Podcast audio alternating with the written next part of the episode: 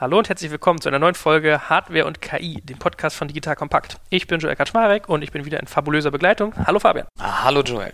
Heute ein Thema, ich wurde breitgeschlagen dazu, muss man sagen, weil ich dachte, hey, brauchen wir nicht einen Soziologen über so ein Thema zu reden? Und Fabian sagt aber zu mir, nee, ich mache eine Konferenz und suche mir selber die Finger nach Leuten, die dazu reden. Also wir reden heute über gesellschaftliche, arbeitstechnische und ich würde sagen auch technische Änderungen, die sich durch künstliche Intelligenz ergeben. Das heißt, wie verändert sich eigentlich unsere Welt, wenn Computer immer schlauer werden und anfangen zu denken? So, so kann man das formulieren, ja. Also die Auswirkungen von dem den Anstieg der künstlichen Intelligenz für uns Menschen, Unternehmen. Ah, guck mal, was wir heute alles vorhaben, ja. so, und es ist wirklich irritierend. Also du als jemand, der sich damit äh, intensiv beschäftigt, der irgendwie jedes Jahr eine Konferenz dazu macht, äh, von dir lerne ich, dass es wirklich eigentlich nicht den einen gibt oder auch nicht die zehn, die sich mit sowas mal beschäftigen. Das heißt, man sucht da wirklich lange nach Experten. Ich hätte gedacht, da gibt es zehn Soziologen. Es gibt ein paar Leute, die sich damit beschäftigen, aber die reden auch nicht darüber seit 20 Jahren, sondern erst seit einem Jahr oder seit zwei Jahren. Also das Thema allein Superintelligenz, das man darüber diskutiert, ist ein sehr, sehr neues Phänomen.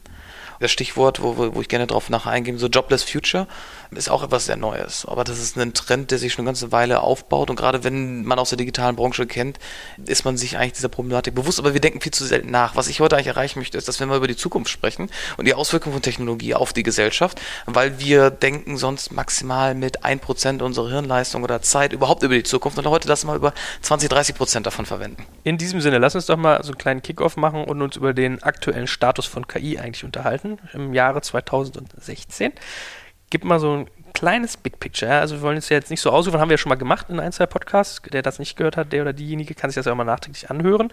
Wo stehen wir da eigentlich gerade? Für mich sind drei Faktoren zusammengekommen in den letzten fünf Jahren. Das ist halt die, die Rechnerleistung. Die ist äh, wie immer Moore's Law deutlich besser geworden.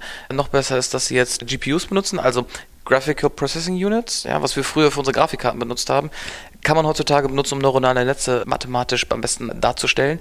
Ist ein Schritt, also die sind im Endeffekt deutlich besser geworden. Dann, wir haben deutlich mehr Datenmenge. Und mehr Datenmenge bedeutet, wir können die Maschinen mit mehr Daten füttern und Machine Learning ist wirklich gut geworden. 2012 gab es da so ein paar Forschungsergebnisse, die wirklich revolutionär waren im Verhältnis zu dem, was da vorkommt. Und seitdem ist halt ungeheuer viel Geld reingeflossen. Ein Stichwort ist Deep Learning, darüber hatten wir auch schon einen Podcast zusammen mit Ronny von Micropsy. Bedeutet, wir haben Systeme, die einfach selbst lernen und sich selbst verbessern können. Ich nenne das, dass wir auf dem Sprung zum Unsupervised Learning sind. Wichtig zu sagen, weil heutzutage Supervised Learning bedeutet, du musst einer Maschine immer noch beibringen, zu lernen. Wir haben inzwischen Maschinen, die selbst lernen können. Also wir sagen der Maschine noch, lerne und sie lernt selber. Und das ist natürlich extrem vorteilhaft, weil Analogie zum Menschen, ja, du kannst einem Menschen alles eins zu eins beibringen und der kann das danach, oder du sagst, einem Menschen bringst dir selbst bei, was dir natürlich als Auftraggeber oder Chef eine Menge Zeit erspart. Zweitens, der Preis zum Trainieren von KI sinkt. Du musst heutzutage eine KI immer noch mit Daten füttern. Je mehr Daten du reinspielst, desto besser wird das System. Und da, wenn du mehr Daten hast und bessere Prozessoren, sorgst dafür, dass das Trainieren von Maschinen immer günstiger wird. Jetzt mal eine Zahl aus dem Startup-Bereich würde ich sagen, es kostet eine Million heutzutage, um eine Narrow AI zu entwickeln an Personalkosten, um die Maschine zu entwickeln und sie zu, zu programmieren. Es kann aber sein, dass es noch 5 bis 10 Millionen noch vor 10 Jahren gekostet hat. Und es kann sein, dass mit immer besseren Software und Frameworks das Ganze auf ein paar hunderttausend Euro in den nächsten Jahren sinkt. Das heißt, wenn du eine AI entwickelst für einen besonderen Fall, die soll ein bestimmtes Problem lösen, wird es immer günstiger sein, sie zu entwickeln. Und dadurch wird sie kompetitiv zu Menschen. Also wir fassen nochmal zusammen. Wir laufen ja beide manchmal ein bisschen Gefahr, dass das konfus wirkt für jemanden, der es noch nicht gehört hat, weil wir schon viel dazu hatten. Vielleicht sagst du mal selber, Deep Learning versus neuronale Netze. Deep Learning bedeutet nichts anderes als neuronale Netze, die in Schichten hintereinander liegen. Du hast ein Netz und das ist so ein bisschen so, als ob du mehrere Gehirne hintereinander packst, ja, und die sich gegenseitig verstärken und unterstützen. Und das ist dann der Zusammenbegriff Deep Learning, deswegen halt Deep Learning, weil du halt mehrere Schichten verwenden kannst. Jetzt kommt ein kleiner Werbespot.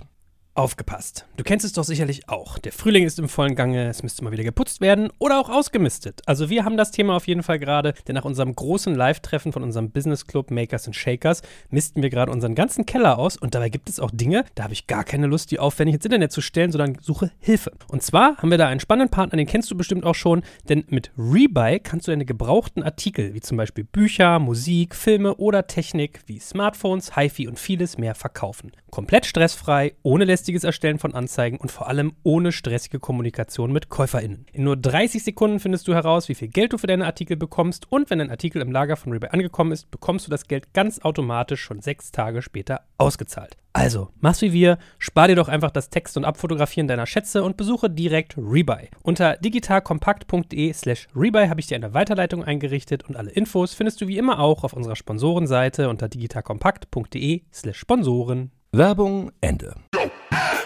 das dann einmal überwacht und einmal nicht überwacht oder beaufsichtigt und nicht beaufsichtigt, was du gerade mit dem Supervised hast. Also gehe ich hin und sage einer Maschine, lerne das, mach es selber oder gehe ich hin und bringe es ihr Stück für Stück bei. Und dieser Faktor Narrow AI, dass man hingeht und sagt, jetzt entwickle ich eine künstliche Intelligenz auf einen ganz präzisen Fall, was weiß ich, Geldwäschevorgänge erkennen im Banking-Bereich. Da kriegt man irgendwie bestimmte Indikatoren irgendwie mit der Zeit mit und dann können die diese eine Sache. So, das so ein bisschen als grobes Big Picture, wie gesagt, mit dem Verweis auf unsere vorigen Podcasts zum Status von KI. Was würdest du denn jetzt sagen, wenn wir mal als, wenn wir mal unternehmerisch denken als erstes, was sind so die Auswirkungen, die sich daraus ergeben für Unternehmen? Ich würde sagen, das geht einher mit der Digitalisierung und für mich ist KI ein weiteres Level, was du oben drauf packst. Also wenn du diese kompletten Schicht hast, was du alles in Digitalisierung machen kannst, ja, deine Prozesse zu digitalisieren und Software mehr zu integrieren und alles zu vernetzen, hilft dir KI eigentlich aus diesen ganzen Daten Sinn zu machen, aus diesen ganzen einzelnen Elementen, die du in der Firma hast, noch mehr Sinn zu machen und nimmt dir Themen ab. Bedeutet, dass dieser Trend, dass du nicht mehr Produkte verkaufst, sondern Lösungen und eine Dienstleistung dahinter, dass der einfach zunimmt, weil du KI verwenden kannst, um diese Lösung zu nutzen. Also Beispiel, selbstfahrende Autos. In der Zukunft kaufst du nicht mehr ein Auto oder du kaufst vielleicht ein Auto, aber in Zukunft wirst du eigentlich die Mobilität buchen. Ja? Du willst von A nach B haben. Und nur mit einer KI kannst du in dem Preis günstig A, das Auto ordern, das Auto steuern von A nach B und du wirst KIs wiederum verwenden, um die ganze Flotte von Mini-KIs in den Autos wiederum zu steuern. Das heißt, du hast KIs in den Objekten drin und du hast KIs, die wiederum das System an vernetzten Objekten steuert. Also so Schichten übereinander legen.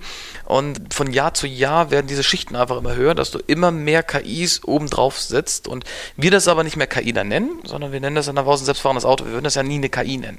Sobald du einmal drin gesessen hast, weißt du, das sind ein paar Algorithmen und ein paar Sensoren. KI ist ja immer das, was wir denken, was intelligent ist, bevor wir es verstanden haben. Ich wollte gerade sagen, ich glaube, Kollege Fuine, also Ronny Fuine, den wir beim letzten Mal da hatten, der würde wahrscheinlich den Teufel tun, zu sagen, es ist eine künstliche Intelligenz, wenn ein Computer aus den Daten, die ihm Kameras, Sensoren, Annäherungsmuster und so zur Verfügung stellen, Schlüsse daraus zieht. Also würdest du sowas wirklich schon als künstliche Intelligenz einordnen? Also ich nenne es deswegen eine Narrow AI. Ja, für mich fängt eine Narrow AI an, wenn eine Software besser ist als ein Mensch in einer spezifischen Aufgabe und wenn sie, wie gesagt, softwaregetrieben ist. Also eine Landmaschine von Klaas, das ist einfach nur eine starke Maschine. Wenn die aber jetzt eine AI benutzen, die alle Maschinen gleichzeitig steuert, dann hast du eine Form von Intelligenz dahinter. Aber ich würde sagen, das nimmt über die Zeit ab. Also unsere Kinder werden das wahrscheinlich nicht mehr als intelligent äh, bezeichnen, weil ein Auto von A nach B fährt. Für uns ist das noch etwas Besonderes. Ich meine, ich überlege ja aber auch schon so, am Ende des Tages läuft es ja so ein bisschen auf Skalierbarkeit, auf Leverage hinaus, also dass man Dinge besonders schnell, besonders günstig machen kann mit möglichst geringem Personalaufwand. Wenn man sich jetzt aber mal umguckt, das ganze Thema Software ist ja jetzt schon in seiner Komplexität an vielen Stellen zu groß. Gerade wenn sowas älter wird, wenn du jetzt mal an Versicherungsbereich denkst, an Bankenbereich, da hast du ja diese ganzen ganzen Horrorstories mit Kobol und hier sterben die Entwickler weg etc. Und da reden wir ja von, von Softwareanwendungen, die wirklich, wenn du sie ausdruckst, gestapelt so hoch wie Hochhäuser sind. Da blickt ja kein Mensch jetzt schon mehr durch. Wenn du jetzt sagst, wir gehen jetzt eigentlich hin und haben eine KI auf einer KI auf einer KI auf einer KI, da wird es ja noch viel, viel komplexer. Ne? Da wird es ja irgendwie noch undurchdringlicher und noch irgendwie komplizierter. Weil wir noch nicht gelöst haben, die, die wahre Machine-to-Machine-Communication. Also noch kann eine KI nicht mit einer anderen KI sprechen. Außer wir sagen denen, hier ist dasselbe Protokoll und ihr hierüber kommuniziert ihr. Das fehlt noch. Also es fehlt noch, dass eine, eine Software eine Software analysieren kann und mit der kommunizieren kann, eins zu eins. Aber ich glaube daran, dass und das ist ja mit neuronalen Netzen möglich. Und Google DeepMind hat jetzt gerade das erste Konzept für neuronale Computer rausgebracht. Das ist schon sehr, sehr spannend, weil das sich halt immer weiter aufbaut. Der menschliche Input, den du brauchst, um Resultat zu erreichen, wird immer geringer. Bis zu dem Punkt, dass die von alleine Aufgaben erfüllen. Aber ist es nicht ein bisschen so, wenn man sich mal die Unternehmenslandschaft anschaut? Eigentlich läuft es ja gerade darauf hinaus, dass sehr wenige große, meistens viel Geld ausgeben, große Abteilungen beschäftigen und sowas bauen. Also Google DeepMind war so ein Faktor, den du gerade gesagt hast. Du könntest irgendwie Amazon und ein Echo vielleicht bei sowas auch mal in so eine Betrachtung mit reinziehen, ein Apple, ein Facebook. Also es sind eigentlich immer so die üblichen Verdächtigen. Heißt das konsequenterweise, dass auf unternehmerischer Ebene KI eigentlich so ein bisschen and so das Spielzeug der Großen ist oder so das Werkzeug der Großen und dass eigentlich viele Unternehmen, die auf den Sublevel kommen, sich sowas gar nicht mehr leisten können? Oder glaubst du auch, dass sich das ausbildungstechnisch vielleicht irgendwann mal so wieder niederschlägt, dass diese Berufssparte, ja, äh, gibt ja jetzt nicht das eine Bild derjenige, der Entwickler der KI macht, hast ja wirklich verschiedene Sachen, Data Scientist etc. pp. Du kannst KI schon studieren an der Uni. Also du kannst Kognitionswissenschaften zum Beispiel in Osnabrück studieren, aber du kannst auch KI und Robotics an der ETH studieren oder am King's College. Ich habe gerade ein paar Bewerber auf dem Tisch, die haben KI studiert. In den Firmen, wo ich investiert habe, die suchen direkt nach KI-Entwicklern. Wenn man das jetzt nochmal einordnet, KI, wie gesagt, bisher eher so, die Großen saugen das alles mit dem Staubsauger weg, das ganze Talent aus Europa ja gerade auch vielfach. Ist KI derzeit eigentlich nicht eher so ein bisschen so das Labor der Großen? Die Großen nutzen das, weil sie A, die Prozessoren haben, die Server dafür und B, die Daten. Und die Großen sind kulturell schon dafür geprägt. Die sind ja schon sehr innovativ. Wenn wir über Google sprechen, dann würde ich sagen, ist Google die Suchmaschine das ist eine KI schon ganze ganze Weile, ja. Die benutzen Machine Learning schon seit 15, 20 Jahren dafür. Kulturell sind die in diesem Bereich drin und ich habe mit, hier mit Ralf von Amazon gesprochen, der das Machine Learning Team für Europa leitet. Die nutzen Machine Learning, um die Preise zu bestimmen, welche Produkte angeboten werden, um ihr Inventory zu managen. Die haben über 30 Faktoren in der Firma, die alle über Machine Learning gesteuert werden. Gerade wenn wir über was, was haben die? zwei Millionen Lieferanten und drei Milliarden Produkte. Ja, alleine die Preise anzupassen, kannst du nicht mehr menschlich machen.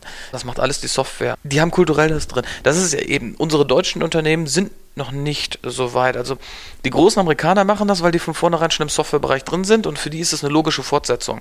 Für unsere Unternehmen in Deutschland, die haben die Digitalisierung eh schon verpennt.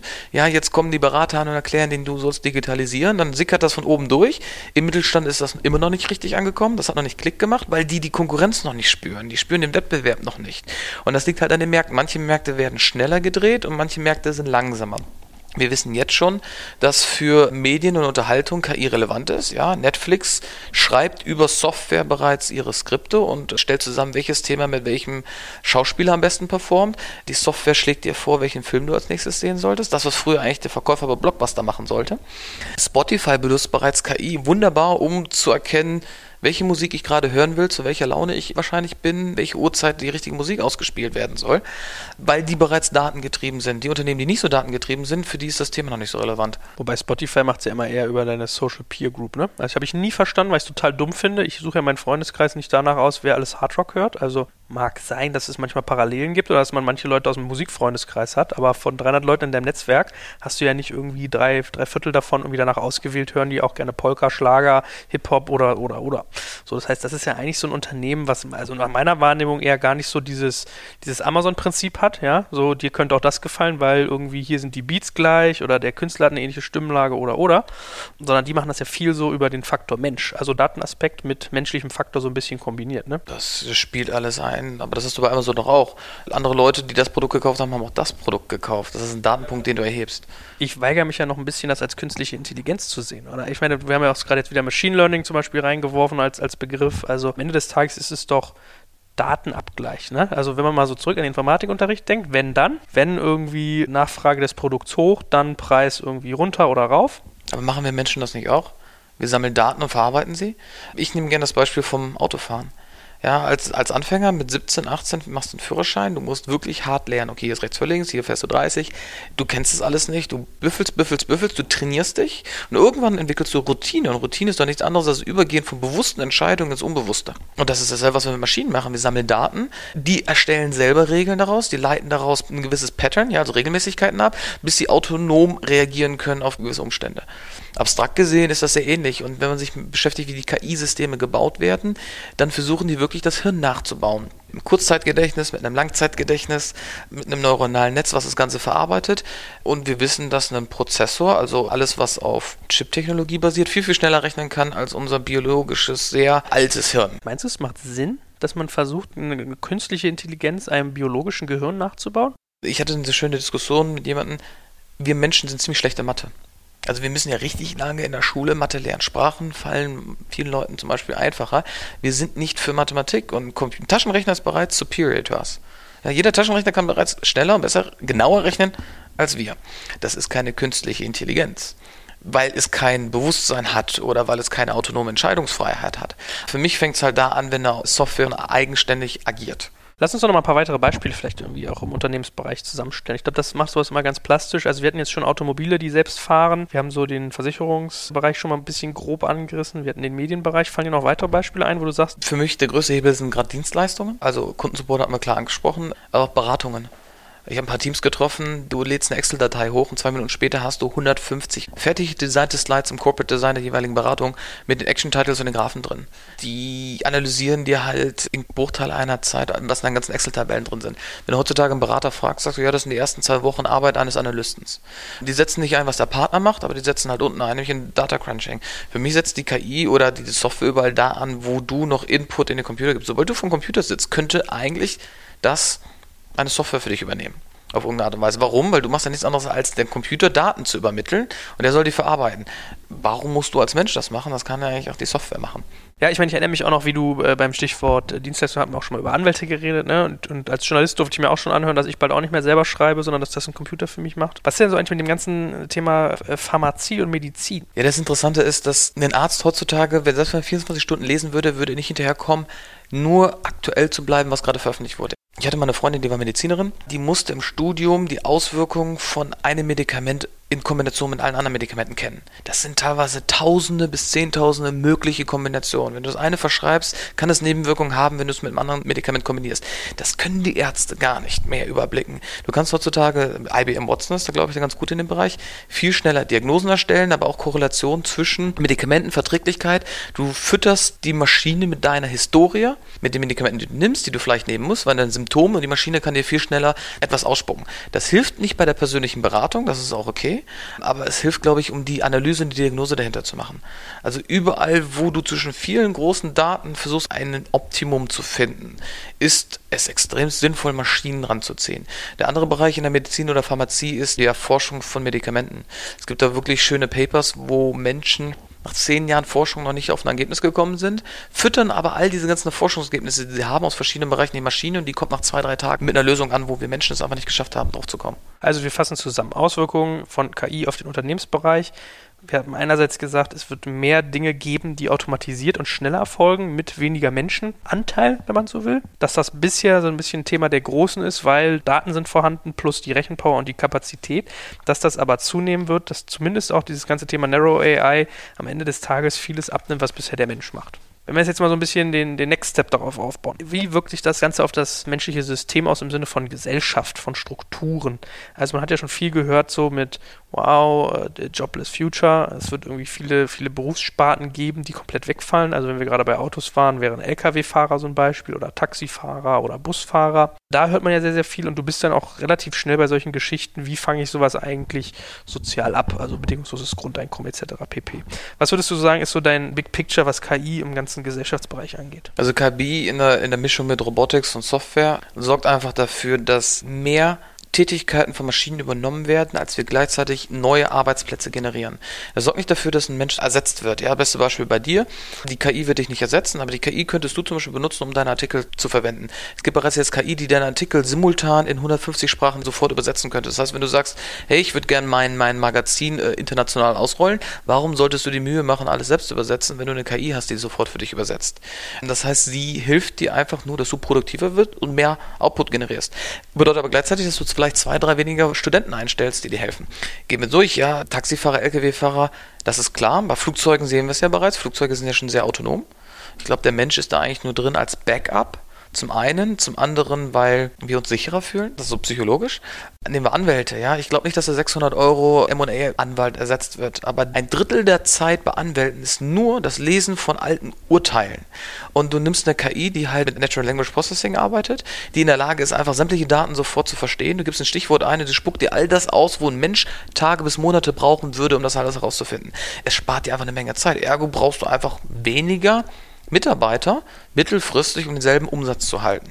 Und wir sind ja in einer Gesellschaft, die nicht mehr so stark wächst, ja, weil wir eine gewisse Sättigungsstufe haben, aber auch weil Technologie dafür sorgt, dass alles immer günstiger wird und das natürlich eher deflationär ist als inflationär, brauchst du einfach einfach weniger Menschen, um denselben Output zu generieren. Und dann gibt es Jobs, die sehr, sehr stark betroffen sind. Alles, was Büroarbeit ist. Jeder, der vom Rechner sitzt, wird genauso davon betroffen werden wie früher der Fließbandarbeiter. Fließbandarbeiter, dann kamen die Roboter, die machen die Arbeit schneller und präziser, aber auch nicht intelligent adaptiv. Keiner beschwert sich mehr heutzutage, dass er nicht im Werk schuften muss, sondern wir sind froh, dass wir Schreibtischjobs haben. Aber wir haben zu viele Menschen, die am Schreibtisch sitzen, was wir auch dran merken, was so Gesundheit, ja, Rückenprobleme, die Hände gehen kaputt und so. Und da wird das einfach ansetzen. Customer Support, der Klassiker. Interessant finde ich äh, Bereich Lagerverpackung, Logistik. Man muss sich nur Amazon angucken, wie sie das lösen. Mit dem Kiva Systems, was sie gekauft haben. Die schaffen das komplett autonom. Überall, wo du Manager hast, das wird in den nächsten fünf bis zehn Jahren ganz interessant, weil Manager ja auch gar nicht mehr arbeiten, sondern sie verwalten Ressourcen. Also viele Manager äh, koordinieren Ressourcen und Kapazitäten, das, was eigentlich eine Maschine viel besser machen könnte. Wartung und Reparatur. In dem Moment, wo du mehr KIs verwendest in, äh, bei Fabriken und Predictive Maintenance hast, musst du die Maschinen gar nicht mehr reparieren, wenn sie kaputt gehen, sondern du kannst sie vorher reparieren oder vorher schon irgendwie instand halten. Bedeutet, weniger geht kaputt, du musst weniger wieder reparieren. Sicherheit und Bewachung. Ja, ich habe ja eine Portfoliofirma, die autonome Drohnen hat. Super spannend. Deren Kunden sind Firmen, die große Areale beschützen müssen, wofür du jetzt sehr, sehr viele Menschen bräuchtest, kannst du aber mit Drohnen wiederum abdecken. Baugewerbe wird interessant. In China haben wir schon gesehen, selbst durch 3D-Druck und so, dass Häuser gebaut werden werden, dass du Roboter dafür hast. In der Summe sagt man, 30 Prozent der Tätigkeiten, die es heute gibt, verschwinden. Ich sage, das sind nicht die Top-Leute in dem Job, sondern das sind eigentlich die, die eigentlich gar keinen Bock drauf haben, sowieso schon schlecht drin sind. Die wird es eher angehen. Und global reden wir hier von hunderte Millionen Menschen. Also wenn wir mal zusammenfassen, Arbeitsmarkt, technische Veränderung durch künstliche Intelligenz beläuft sich eigentlich eher darauf, dass jemand, der eine komplexe Tätigkeit macht, wird wahrscheinlich enhanced, in Anführungsstrichen, wie der, der Engländer das immer sagt. Also er wird irgendwie ergänzt und unterstützt und einfache Supporter-Tätigkeiten fallen zu einem großen Teil weg. Das heißt, man wird wahrscheinlich immer noch Menschen brauchen, aber wenn wir jetzt wieder beim Piloten zum Beispiel sind, eher in so einer Rolle der Überprüfer und fürs gute Gefühl. So, das ist so der, der Major Impact.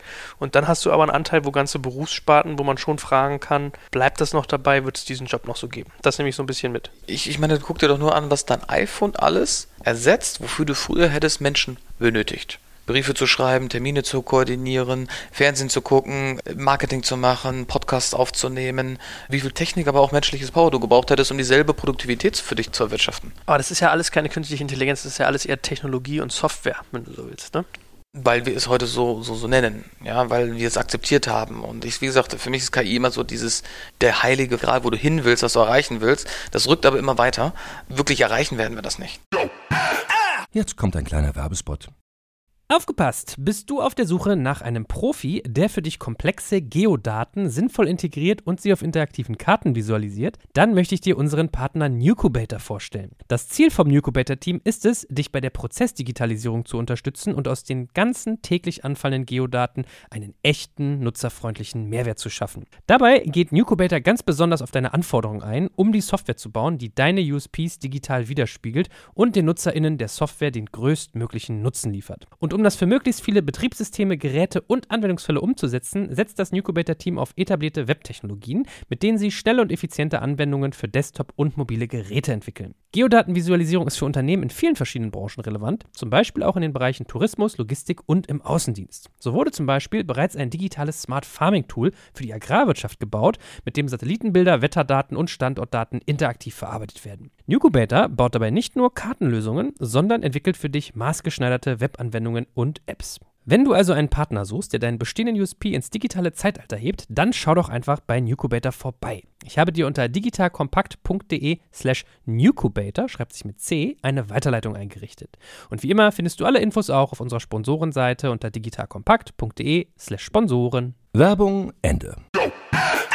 Ich meine, wenn man jetzt nochmal zurück in Sinn, dass vor allem Unternehmen sich KI leisten können, die groß sind und jetzt, was du gerade gesagt hast bei dem gesellschaftlichen Thema, vor allem Stellen betroffen sind, die Zuarbeiten darstellen oder eher Arbeiten, wo du keine großartige Ausbildung für brauchst. Oder wo du vielleicht manchmal auch einfach, was du gerade mit dem Beispiel gesagt hast, wenn ich ein großes Areal überblicke, das ist ja irgendwie eine Fleißaufgabe.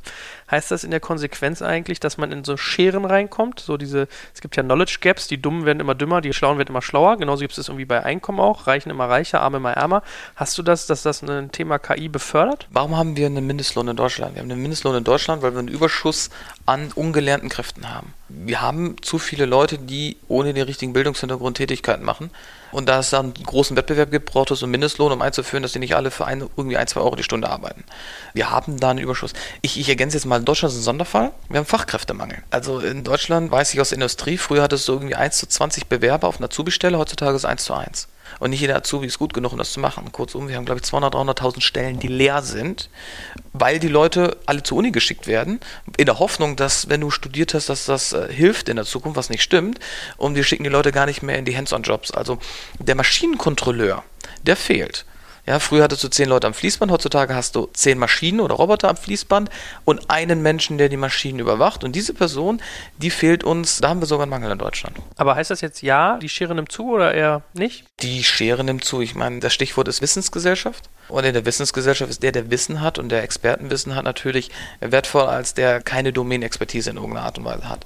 Also die Spezialisierung nimmt einfach zu. Je mehr du in einem Bereich weißt, desto besser ist das. Was natürlich aber auch das Risiko erhöht, dass du in dem Bereich dann ersetzt werden kannst, wenn auf einmal Software auftaucht, die das Problem besser löst. Aber klar, Auto, der Rennfahrer, der Formel-1-Fahrer, der wird jetzt nicht so schnell ersetzt. Aber der Taxifahrer, der hat eher das Problem. Der Chauffeur bei Blacklane vielleicht, ja, der wird vielleicht auch nicht so schnell ersetzt, weil er halt eine menschliche Komponente einbringt und diesen Service anbietet. Also die, die eine generische Aufgabe macht, die viel mit Fleiß, Regelmäßigkeit zu tun hat, da ist das Risiko am größten. Und das betrifft aber nicht nur Leute, die nichts gelernt haben, sondern es betrifft auch Leute, die etwas gelernt haben. Das ist das Wichtige, das unterschätzen wir. Jeder sagt, nee, das betrifft mich nicht. Mich als Investor betrifft das selber. Also ich brauche viel weniger Analysten, um denselben Output zu generieren, weil ich das Internet nutze und weil ich Software nutze, als ich noch vor 20 Jahren gebraucht hätte. Man hört ja oft diese These, dass man später sich aussuchen kann, ob man arbeitet und eher überlegt, was man eigentlich machen will mit seiner Zeit. Das ist ja immer so ein bisschen dieses, wenn Computer alles übernehmen, hast du auf einmal ganz viel Zeit, wo du dann das machen kannst, was dir Spaß macht. Ob es dann noch Arbeit ist, sei mal dahingestellt. Hast du dazu schon irgendwie erste Studien oder erste Theorien gelesen und was, was glaubst du, ist da wirklich realistisch? Technisch gesehen, in den USA, Fernsehen gucken. Ja, also seit der Einführung des Fernsehens hat dafür gesorgt, dass jede Familie im Schnitt Mittelwert 30 Stunden Fernsehen guckt.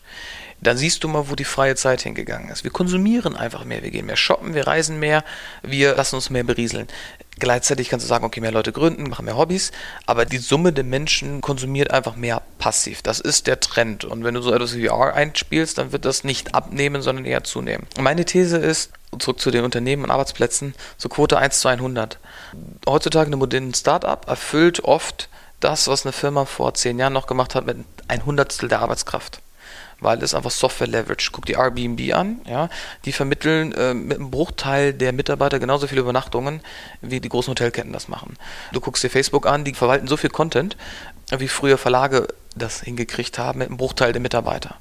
Zum einen wird das ausgelagert, ja, dass also jeder von uns produziert etwas, jeder von uns ist irgendwie in dieser Gig-Economy und in diesem Peer-to-Peer -Peer aktiv, aber gleichzeitig ist die, die Firma, die alles kontrolliert, die alles steuert, die den Gewinn abschöpft, mit viel, viel, viel weniger Mitarbeitern unterwegs. Und das ist das Problem.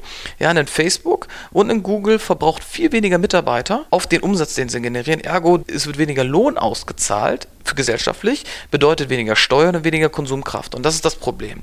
Ja, das Problem ist, dass diese Einkommensschere nimmt zu und das sehen wir gerade in Silicon Valley in der Perversität, dass 0,01% der Leute 70% vom globalen Vermögen verwalten, es steuern dass die reichsten 300 Familien weltweit, ich glaube, die ein Drittel oder die Hälfte des gesamten Vermögens haben, das ist schon eine ziemlich, ziemlich Zuspitzung. Das ist wie früher in der Aristokratie und mit den Königen. Ja, du hast eine herrschende Klasse und diese herrschende Klasse ist nicht mehr über Geburt definiert, sondern eher definiert über, in welchen Position sitzt du und welche Firmen hast du. Genau selbe Trend, dass Firmen größer sind als ganze Länder und mächtiger als ganze Länder sind. Da bist du ja relativ schnell bei der beliebten Diskussion rund ums bedingungslose Grundeinkommen, ne? Ich finde es interessant, wobei ich es nicht bedingungslos nennen würde. Ich persönlich bin sogar von Grundeinkommen mit Bedingung. Nämlich die Bedingung, egal was du machst, du solltest einen gesellschaftlichen Mehrwert erschaffen. In irgendeiner Art und Weise. Also ich meine, vielleicht können wir mal für alle, die mit dem Konzept auch nicht so äh, vertraut sind, mal einen kleinen, kleinen Wrap abgeben, eine kleine Zusammenfassung. Grundgedanke ist ja zu sagen, also es gibt sowas wie Arbeitslosengeld gibt es nicht mehr, wo du irgendwie nachweisen musst, dass du dich bemühst, dem Arbeitsmarkt zur Verfügung zu stehen und eine Arbeit zu finden, sondern jeder kriegt per se pro Monat eine gewisse Summe, die zum Leben ausreicht. So, und das ist jetzt eine Summe, da kannst du dir jetzt nicht deine 15 Penthouse-Wohnung leisten, sondern es ist wahrscheinlich eher so ein gewisses Existenzminimum. Aber du musst dir im Prinzip nicht mehr darum sorgen, wenn ich jetzt irgendwie keine Arbeit habe in den nächsten x Jahren, wie komme ich eigentlich über die Runden? so grob zusammengefasst. Ich meine, in Deutschland haben wir doch sowas wie Arbeitsbeschaffungsmaßnahmen und irgendwie Weiterbildungsmaßnahmen. Wir ziehen bereits jetzt Leute aus der Statistik raus, packen die einfach nur der Statistik lieber in irgendwelche Schulungsmaßnahmen, wo die teilweise, ich habe das mitgekriegt, wo Leute was lernen, das macht null Sinn. Da lernt ein Gärtner zu programmieren. Ja, das, der wird nicht wahrscheinlich, mit hoher Wahrscheinlichkeit nicht der beste Programmierer danach, einfach weil das System gerade so gepolt ist, du musst, wenn du Geld haben willst, musst du arbeiten. Ich sage, dreh es um, sag, gib jedem einfach Geld 1000, 1500 Euro, ohne den Zwang zu arbeiten. Und die Leute, die motiviert sind, ihre Tätigkeit zu machen, werden das. Ich werde nicht aufhören, Investor zu sein. Du wirst wahrscheinlich nicht aufhören, Podcast zu machen, weil du eh nicht dafür bezahlt wirst. Jemand, der, wie gesagt, 600 Euro als Anwalt oder 300 oder 200 Euro als Anwalt verdient, der wird auch nicht aufhören. Der macht das, weil er einfach Bock darauf hat und weil einfach Angebot und Nachfrage das bestimmen. Ich möchte einfach nur, dass wir davon hinwegkommen, du musst arbeiten, erstens und zweitens, dass Arbeit bestraft wird. Du zahlst heutzutage zwischen 40 und 60 Prozent deines Einkommens in Form von Sozialabgaben und Steuern. Wenn ich investiere, zahle ich im besten Fall 1,5 Prozent Steuern nur. Ich habe also einen Anreiz, Kapital zu verwenden und damit zu spekulieren oder zu arbeiten, zu investieren. Ich habe aber wenig Anreiz, physisch zu arbeiten, weil das viel, viel höher besteuert wird. Und das ist, das ist aus meiner Sicht eine Perversität. Also in einem System, wo du sagst, Arbeit ist wichtig, wird Arbeit bestraft und Kapitalfluss wird nicht bestraft, sondern befördert. Was automatisch dafür sorgt, dass du einen Anreiz hast, natürlich weniger zu arbeiten, mehr Kapital zu verwenden. Aber wir alle haben nicht die Möglichkeiten, weil das Kapital natürlich in der Hände weniger ist. Ja, ich versuche gerade deinen, deinen Gedanken dazu folgen. Also du, du willst wahrscheinlich auf diese Kiste drauf hinaus, wenn du Geld wieder reinvestierst, musst du nicht diese Kapitalertragssteuer zahlen. Also ne, darauf läuft es ja irgendwie hinaus. Das heißt, was du gerade beschrieben hast, das Szenario mit den 1,5% Steuern ist ja nur, solange du das Geld immer wieder reinvestierst, reinvestierst, reinvestierst, so in diesem Zyklus hältst. So, äh, ich meine, ich gebe dir recht, äh, Kapitalertragssteuer liegt, glaube ich, bei 25% plus Soli bist du bei roundabout 30 und je nachdem, was du für einen persönlichen äh, Einkommenssteuersatz hast, bist du wahrscheinlich immer irgendwas um die 42 bis zu. Ne? Schweiz zum Beispiel hat ja genau über dieses Thema abgestimmt, die haben das abgetan. Aber das ist auch schon mal ein Erfolg. Das heißt, irgendwie 30 Prozent der Leute waren schon mal dafür und haben es, äh, fanden es gut. Es gibt ein paar Studien, teilweise in Indien, weil in Indien du einfach mit sehr wenig Geld Leute bedingungslos Grundeinkommen zur Verfügung stellen kannst. Es gibt welche in Afrika Studien, die waren alle sehr positiv, aber das ist noch nicht zu viel Daten. Aber der Trend war da, die Leute machen sich selbstständig, die Leute haben mehr Spaß, sind glücklicher und machen mehr. Also sie generieren aus meiner Sicht mehr Output. Warum bestrafen wir Leute, die zu Hause sind und ihre Eltern pflegen? Warum bestrafen wir Leute, die zu Hause bleiben, ihre Kinder erziehen? Ja, warum bestrafen wir Leute, die freiwillig Immigranten integrieren, die in die Bildung gehen, ja, die Sprachen lernen, die Freizeitbetreuung machen? Das alles wird nicht abgedeckt, ja, und auch in unserem Volkswirtschaften die Kennzahl äh, Bruttosozialprodukt wird das nicht abgedeckt. Also eine Mutter, die zu Hause bleibt, ja, und ihre Kindererziehung wird sozial abgestraft. Wenn sie aber arbeiten geht und mit dem Geld eins zu eins die Kita bezahlt, dann wird das wiederum sozial anerkannt. Ja, ich meine, da kannst du ja den Bogen ganz groß machen, kannst du sagen, Künstler zum Beispiel, Buchautoren, Musiker, weiß ich, wenn du irgendwie Piktogramme an die Wand malst oder, oder, oder, das ist ja auch derzeit, ne? Also Brot. Ich habe so viele Gründer, die ankommen zu mir und sagen, ich brauche Geld und die brauchen gar nicht Geld, um das Produkt zu bauen, die brauchen Geld für sich selbst. Die teilweise einfach nicht die Möglichkeiten haben, mal so zu sparen, dass sie zwei, drei Jahre alleine leben können. Die einfach nur gerade ein bisschen Geld brauchen, um ihre Idee auszuarbeiten, um ihre Miete zu bezahlen. Gib den Leuten genug, um zu sagen, sie können ihre Miete bezahlen zu einem gewissen Standard, Essen, meinetwegen etwas Urlaub und halt Zugriff auf Mobilität. Ja, es muss ja nicht jeder ein, äh, ein großes Auto fahren, es muss auch nicht jeder drei, vier Mal im Jahr Urlaub machen. Wenn er das will, soll er arbeiten gehen. Aber wenn er bereit ist, mit weniger zu arbeiten, ich selbst habe eine Firma gegründet und ich habe damals Arbeitslosengeld gekriegt, das hat mir echt geholfen. Ja, und ich war auch bereit, von was 1000 oder 1500 Euro oder 800 Euro zu leben. Als Student hat das auch geklappt. Es ist gar nicht so viel Geld. Mathematisch ist das Geld übrigens da.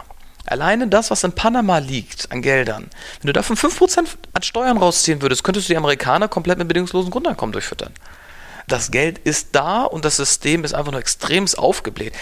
Wichtig ist auch zu sagen, bei bedingungsloses Grundeinkommen wird auch der Staat verschlankt. Es gibt so eine schöne Statistik, dass die Anzahl der Empfänger vom Arbeitslosengeld sinkt seit zehn Jahren. Die Leute, die das Arbeitslosengeld verwaltet, ich glaube, um 400 Prozent gestiegen ist. Ja, ich meine, das ganze, dass das ganze Thema Arbeitslosengeld defizitär ist, ist das jetzt, glaube ich, kein großes Geheimnis, ne? Zumal ja da auch irgendwie viel so Statistik-Augenwischerei betrieben wird. Also wenn du dir zum Beispiel mal einen Gründungszuschuss nimmst, ja, der wird dir sechs Monate gewährt, dein Arbeitslosengeld 1 würde dir theoretisch zwölf Monate gewährt werden. Das heißt, eigentlich wird es um sechs Monate verkürzt und du kannst dann nochmal sechs Monate wieder in eine Arbeitslosenversicherung reinziehen. So da kannst du ja auch sagen, das ist ja eigentlich eher eine Statistikbereinigungsmaßnahme und wem hilft es denn jetzt, wenn du ihm eigentlich nur sechs Monate de facto in Ruhe lässt? Mir ist das Thema halt wichtig, weil unsere Gesellschaft ist konsumgetrieben und früher, 19. Jahrhundert, waren die Löhne extrem tief Und dann haben die ersten Unternehmen begriffen, wir müssen unseren Mitarbeitern mehr Geld geben, sonst können sie unsere Produkte nicht kaufen. Dasselbe sage ich auch. Ja, ähm, die durchschnittliche Arbeitszeit in den letzten 100 Jahren hat sich halbiert. Von irgendwie 75 Stunden auf 35 Stunden pro Woche. Wir arbeiten doch bereits weniger und verdienen doch schon mehr. Der Trend ist doch positiv. Ich sage einfach nur, bevor wir in dieses Dilemma kommen, dass auf einmal wirklich weltweit zu viele Leute ohne Tätigkeiten sind oder gezwungen werden durch Arbeitsmaßnahmen fiktiv einfach nur was zu machen, damit sie was machen, rechtzeitig die Diskussion anzufangen und das Spiel umzudrehen. Gut, also wir fassen zusammen Auswirkungen von KI auf System und Gesellschaft. Wir haben stark das ganze Thema Job sicherlich, wo wir darüber gesprochen haben, dass es manchmal mehr darum geht, dass Sachen vereinfacht werden, dass wahrscheinlich einfache Tätigkeiten wegfallen und dass Leute bewusster arbeiten und dass vielleicht Zuarbeiterarbeit abnimmt. Dann hast du natürlich aber auch Faktoren wirtschaftlicher Natur bei solchen Geschichten wie äh, bedingungsloses Grundeinkommen, wo kriege ich eigentlich Geld her, wie, arbeite ich eigentlich noch, was für Anreize habe ich zu arbeiten, wie gestaltet sich Gehalt, wie gestaltet sich irgendwie eine Geldverteilung, wenn irgendwie eigentlich sehr, sehr wenige Leute noch sehr, sehr viel haben. Lass uns doch als Abschluss dazu nochmal so ein bisschen auch den Blick in die Zukunft schweifen lassen. Das ganze Thema Bildung. Also wenn wir jetzt viel darüber geredet haben, wie verändern sich Unternehmen und wie verändert sich die Gesellschaft und wie verändert sich Arbeit eigentlich durch künstliche Intelligenz, muss man ja eigentlich auch mal darüber reden, wie funktioniert Bildung noch in einer Gesellschaft, wo die ganze Zukunft, sagen wir mal, zumindest ungewiss ist oder wo zumindest zu erwarten ist, dass es nochmal starke Umwälzungen gibt. Unser Bildungskonzept ist, glaube ich, 100 oder 150 Jahre alt. Das ist ja auf eine Industriegesellschaft geprägt, ja, nicht auf eine Wissensgesellschaft. Im Bereich der Bildung ist das Problem, fängt damit an, wir fangen morgens, erste Stunde, 8 Uhr. Manche sind fit, manche sind nicht fit. Ja, das wird überhaupt nicht auf den Biorhythmus des Menschen angepasst.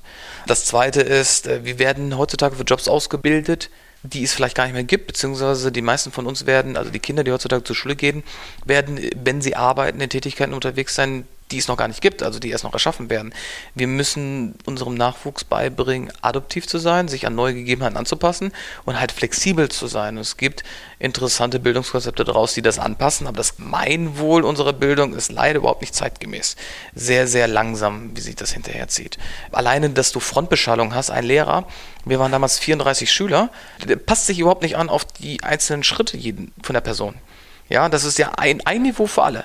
So, bei uns in der Schule galt die Regel, es darf keiner durchfallen. Ergo, wenn du zu gut warst, wurdest du gebeten, schlechter zu sein, damit der Schnitt bloß so tief ist, dass keiner mehr durchfällt. Das war politisch so gewollt.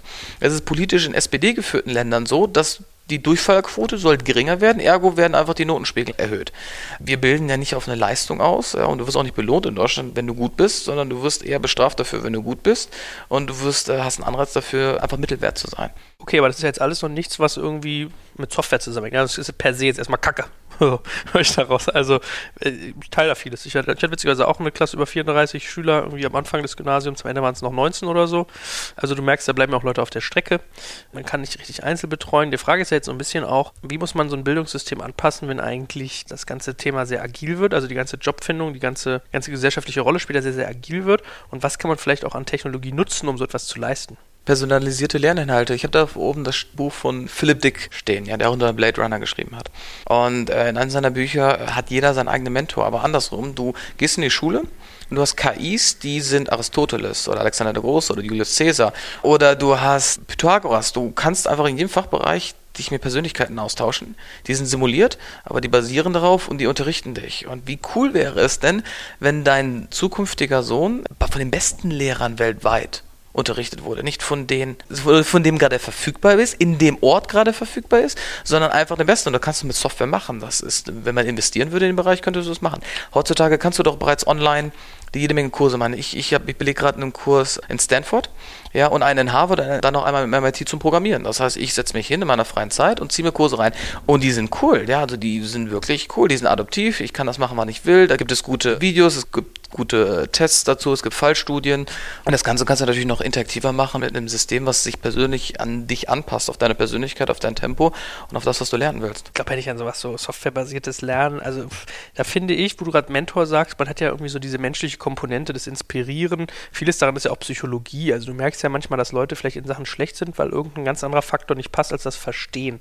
So, aber nichtsdestotrotz, interessanter Punkt. Also sozusagen online-basierte Programme, du hast ja auch viel so über Videos meinetwegen, wenn ich jetzt sage, ich will unbedingt einen Menschen haben, könnte man ihn ja per Video reinnehmen. Vieles geht ja auch so in die Richtung 3D gerade, ne? Also wenn man so Virtual Reality sich mal anguckt, also Geschichtsunterricht oder Architekturunterricht oder Länderkunde, Erdkunde im virtuellen Raum, ist es was, was du beobachtest als jemand, der irgendwie in das Thema investiert, was zunimmt schon? Ja, nimm doch mal äh, nach der Universität die Ausbildung. Sehr interessant ist äh, zwei Beispiele. Das eine ist großer Automobilhersteller, ja, will Leuten beibringen, wie sie, sagen wir mal, irgendwas un unter das Auto anbauen. Ja, und das Fließband, normalerweise müssen Fließband anhalten, zwei Wochen lang alle Leute daran live ihnen beibringen, wie sie es machen, das kostet die Millionen. Heutzutage simulieren sie den Raum in der VR, packen die Leute in die Brille auf und sie lernen im Raum so lange, bis sie es können. Um dann die Handgriffe zu können, wissen, wo ist jedes Werkzeug etc., wenn sie es im realen Leben ausprobieren. Ärzte auch, ja nicht nur operieren live mit, mit einer Kamera, sondern auch, du kannst eine Operation hundertmal üben, bis du sie kannst, anstatt einen Menschen zu nehmen und an dem zu experimentieren. Du kannst einfach in Simulationen wunderbare Sachen machen. Das ist ja, was in der KI benutzt wird. Du, du generierst mit neuronalen Netzen eine Simulation von der Maschine und dann nimmst du die Daten der Maschine und trainierst sie am eigenen Modell. Das ist ja, was mit Go gewesen ist. Ja, Go hat ja gegen sich selbst gespielt. In der Simulation immer wieder gegen sich selbst gespielt. Und das kannst du mit Menschen auch machen. Du nimmst eine Simulation und lernst in dieser Simulation auf alle möglichen Gegebenheiten. Hast du ja bei Flugsimulatoren zum Beispiel so. Und dasselbe kannst du, sobald die Technologie günstiger ist, in ganz, ganz vielen Bereichen auch machen. Gerade wo es um handwerkliche Themen geht. Was ist denn mit dem ganzen Thema adaptives Lernen? Also, dass man eigentlich gar nicht mehr so stark in spezifischem Wissen denkt, sondern eher in, in, in Lösungen, die mittlerweile eine Rolle spielen. Weil du hast ja auch gesagt, eigentlich verkauft man teilweise gar nicht mehr Produkte, sondern man, man bietet eigentlich Lösungen an, wenn man irgendwie zu solchen KI-Themen kommt. Ich habe BWL studiert und was ich gehasst habe im BWL-Studium ist, dass wir auswendig lernen mussten und dass wir eins zu eins die Folien rauskotzen mussten während der Klausur. Das hat nichts gebracht. Ja, ähm, Bulimie lernen, wie man Genau, sagt. Bulimie lernen war das. ja, alles rein, am nächsten Tag alles wieder raus. Das hat null gebracht. Viel interessanter waren die Vorlesungen, Fächer, wo du Lösungen erarbeiten musstest, ob es ein Case Study war oder ob es Bilanzen aufzustellen oder mathematische Modelle zu machen oder so etwas, wo du belohnt wurdest, konstruktiv auch mit anderen auf eine Lösung zu kommen. Ich habe in Münster studiert, in Münster war es ungeheuer viel auswendig lernen und in St. Gallen habe ich studiert und es ging sehr, sehr viel um Gruppenarbeiten. Dort wurde uns beigebracht, mit anderen Menschen aus anderen kulturellen Hintergründen, mit anderen Studienfächern eine Lösung zu arbeiten, was viel, viel, viel schwieriger war, nicht auswendig zu lernen, sondern gemeinsam irgendwie etwas Besseres zu produzieren. Und das müsste in der Schule auch angesetzt. Also ich habe Gruppenarbeiten erst im Masterstudium kennengelernt, was sozial gesehen extrem schwach ist. Ja, viel besser wäre es gewesen, wenn du schon irgendwie in der Schule Gruppenarbeiten gehabt hättest, äh, alleine um mal deine menschliche Kommunikation mit anderen Leuten zu trainieren. Gerade wenn es darum geht, der eine will A, du willst B und wie findest du eine Lösung gemeinsam? Wir lernen, es ist relativ ungewiss, glaube ich, für was man da eigentlich lernt, in was unsere Kinder noch so reinwachsen. Es gibt trotzdem genauso, wie sich irgendwie das nach hinten raus verändert, auch der Weg dahin verändert sich, was ja ganz spannend ist, wenn man an solche Sachen denkt wie Lernen durch irgendwie Online-Seminare, Videogeschichten, durch Virtual Reality etc. pp. Also da tun sich eigentlich ganz, ganz spannende Sachen auf. Und äh, ich danke dir ganz herzlich. In diesem Sinne, over and out. Jetzt kommt ein kleiner Werbespot. Aufgepasst! Heute gibt's Werbung in eigener Sache. Wir wollen dich nämlich besser kennenlernen, weil viele hören Woche für Woche unseren Podcast und dabei wissen wir gar nicht immer, wer genau diese Leute sind. Und natürlich wollen wir ja aber wissen, wer du bist, um unseren Inhalt auch an deinen Interessen ausrichten zu können. Und um das zu ändern, habe ich eine Umfrage vorbereitet. Dort kannst du uns erzählen, wer du bist und wofür du dich interessierst. Und was du davon hast, naja, ich meine, je besser wir dich kennen, desto besser können wir unseren Podcast an deine Bedürfnisse anpassen. Und dann spreche ich auch keine Werbung mehr für Penispuppen und Online-Casinos ein, wo dich womöglich ganz andere Dinge interessieren. Nein, kleiner Spaß und trotzdem. Du tauschst fünf bis zehn Minuten deiner Zeit gegen viele Stunden noch bessere Unterhaltung und Tiefenwissen in der Digitalwirtschaft. Klingt für mich nach einer Win-Win-Situation und geh doch also daher mal auf die Seite digitalkompakt.de slash Umfrage. Fülle diese nach bestem Wissen und Gewissen aus und freue dich in Zukunft auf noch besseren Content auf Digital Kompakt. Ende der Werbung.